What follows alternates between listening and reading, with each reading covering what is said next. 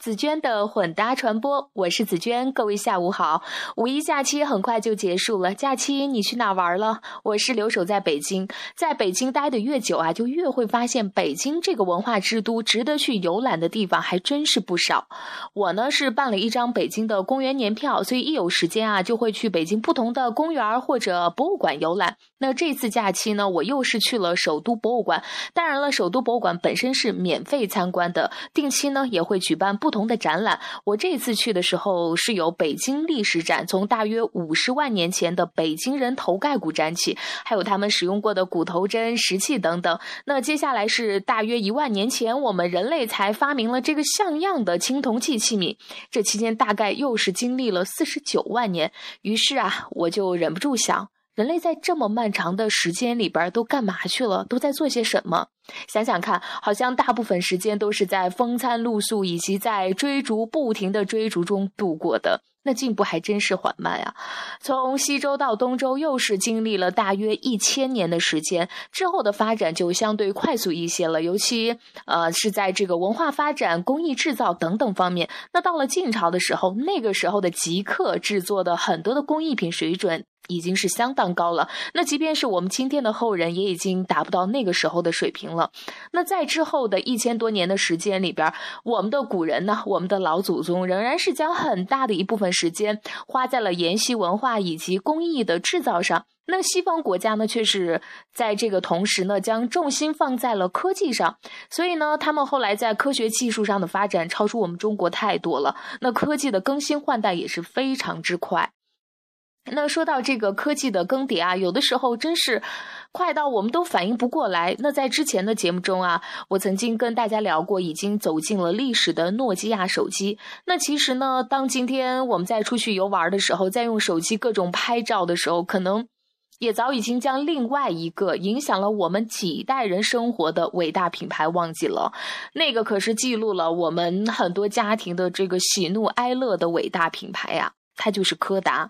那这家总部位于美国纽约的上市公司，曾经是世界上最成功的胶卷品牌之一。截至到二零零二年年底的时候，柯达彩印店在中国的数量达到了八千多家，它是肯德基的十倍，麦当劳的十八倍。一八八八年，伴随着“您只需按一下按钮，其余的我们来做”的口号，柯达呢是为消费者带来了第一部简易相机。从此啊，它使笨重而复杂的摄影过程变得简单易用，并且呢，几乎是人人都可以做得到。从那个时候起，柯达就创造了一个产业。不过啊，后来柯达公司发现更赚钱的。不是生产相机卖相机，而是生产这个作为耗材的胶卷。于是呢，他们就将这个业务重重心啊做了相应的转移。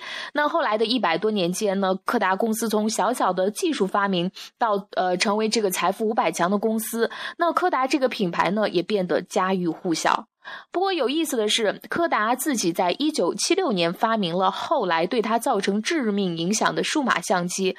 那不过在这个数码相机发明之后，柯达仍然在后来的三十多年的时间里边，把它的这个业务中心仍然是放在生产胶卷上。一九九七年，当柯达最终进入数码影像的时候，品牌的老化就成了摆在柯达市场营销上。最呃面临的最直接的问题之一，那品牌呢？从根本上说是消费者的消费需求和意识在某种市场产品上的集中体现。那当消费者的需求逐渐的从传统的胶片影像转移到数码影像之后，柯达品牌的市场载体呢就显得比较的薄弱，那品牌呢也就显得比较老化了。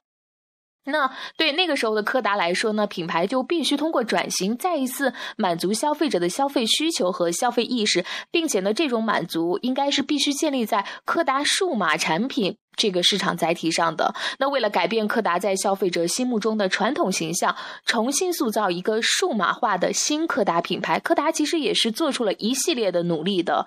嗯，他那他在这个营销策略上也配合数码柯达的概念，做出了新的营销尝试，比如说他对。自己的这个品牌标识做了改变，在广告宣传上也将以往的主打亲情牌改为了主打色彩牌。但是面对已经崛起的竞争对手们，柯达的努力最终是没有能够把人们对它的这个传统印象改变过来。所谓的“花无百日红”，二零一二年遭遇了破产危机之后的柯达，至今虽然仍然在生产着一些影像制品。但是这个品牌，现如今几乎已经在我们的生活中销声匿迹了。今天的分享就是这样，感谢你的收听，我们明天见，拜拜。